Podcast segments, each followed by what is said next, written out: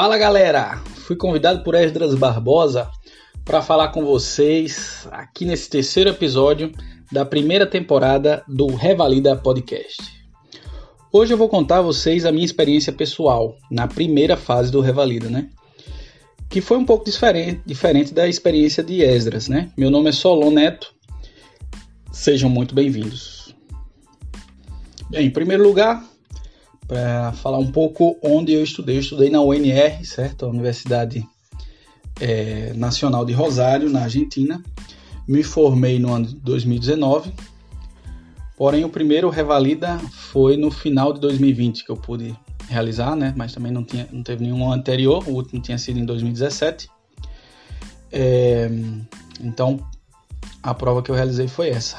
Realizei somente o revalida, não realizei o revalida do INEP, né? Não realizei outros é, processos de revalidação. Em primeiro lugar, porque a UNR não é um, não era um destino muito conhecido para o pessoal que fazia é, medicina no exterior, né? Principalmente brasileiro. Então a gente não tinha muita referência de outras pessoas que haviam revalidado por outras instituições, havia um boato de que é, tinham documentos que outra, como a UFMT é, solicitava e que a nossa faculdade não oferecia e por isso a gente não ia poder se inscrever e tal, blá blá blá. Então eu fui no que era mais certo, que era o Revalida, que já conhecia casos de, de conhecidos que haviam revalidado, então foi nesse processo que eu é, optei, né? Se eu fiz algum curso Fiz. Não, quando antes de sair o processo de a, o, o, edital do INEP, é, eu estava meio perdido, estava trabalhando e não sabia como fazer para me preparar e tal.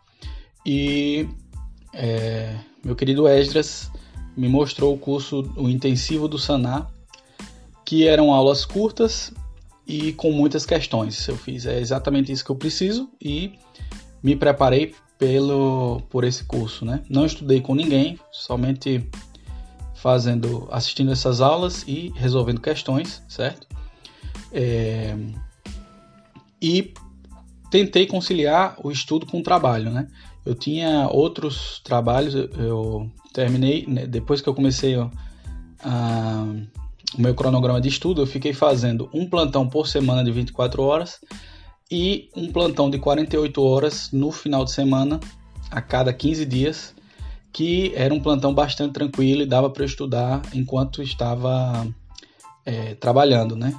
Esse plantão de, de, de, da semana que eu fazia, ele era mais pesado, não dava para estudar, mas eu também não queria deixar, primeiro porque eu precisava é, de, de ingressos, né, para me bancar, e também para ter um pouco da experiência prática e não largar totalmente assim e dedicar somente ao estudo.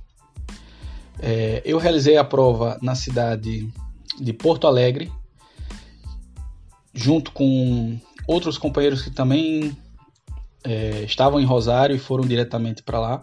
Escolhi essa cidade pela proximidade de, de Rosário, da Argentina. É, a gente foi na quinta-feira à noite, chegou na sexta-feira, fim de tarde, descansamos a sexta-feira, tiramos para fazer comprinhas, essas coisas. No sábado passamos todo o dia revisando e no domingo foi o dia da prova, né?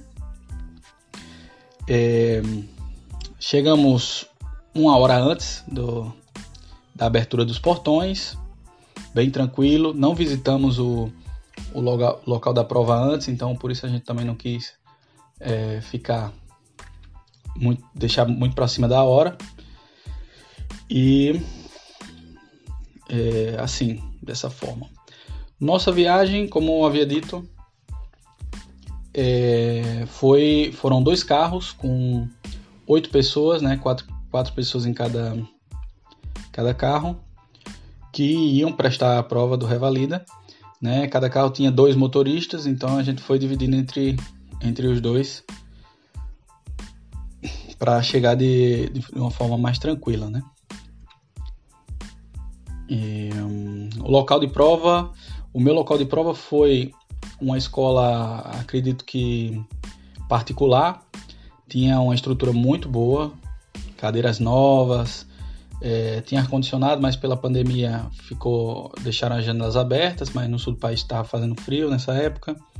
Então foi bastante agradável o local de prova, a organização do pessoal do INEP também não tenho nada a, a dizer, tudo bastante organizado. Prova é, escrita bastante cansativa, né, com questões com enunciados muito longos. É, eu sempre tive um, uma estratégia que era, desde o tempo de vestibular e tal, que era eu primeiro pego a prova e vejo todas as questões fáceis que eu consigo fazer de primeira, assim, olhando e sabendo a resposta. E aí eu passo toda, toda a prova, das 100, as 100 questões discursivas que eu fiz, é, que a gente tinha que fazer, eu passei toda a, a vista, né? Fui olhando, as que eu sabia responder, ia respondendo, ia passando e tal. E quando chegava no final, eu voltava para o início da prova e começava a ver as questões que me pareciam um pouquinho mais difícil e ia fazendo isso. Fiz como três vezes, acredito, esse processo. E cheguei bem com os tempos. No, no, é, terminei a prova, acredito que faltavam uns 20 minutos para tocar o, o sino, né? Tive, é, nesse intervalo entre provas, a gente é, se encontrou novamente, né? O pessoal que estava fazendo no, no, mesmo colégio e que a gente conhecia, fomos almoçar. Tivemos um problema porque o, a comida não saía. Deu o horário de voltar e a gente e não tinha saído os pratos, a gente teve que deixar tudo lá e é, passamos num, num, posto, comemos salgadinho, é, alguma coisa assim rápida para poder voltar para a prova. E bem, seguimos com a parte da tarde que era discursiva, né? Cinco questões discursivas. É, também é, não sem muitas dificuldades com relação a tempo, a entender enunciado. E bem, ficou a expectativa, né? Terminamos a prova, voltamos pro hotel. Na expectativa saiu alguns é, resultados parciais da objetiva, a gente ficou né, naquela ansiedade, mas o é, foram mais ou menos assertivos. Tinha muita, muita algumas questões que, que erra, erraram no, nesses, nesses é, gabaritos é, offline, vamos dizer assim, os gabaritos que saem, que não são os oficiais.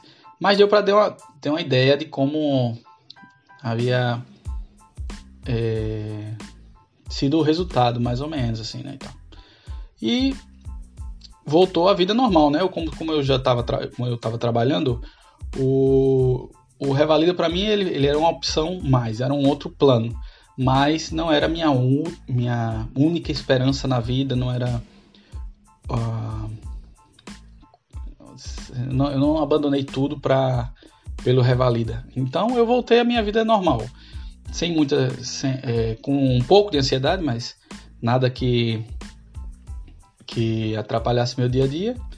E voltei às minhas guardas, tranquilo, até a saída do resultado. Né?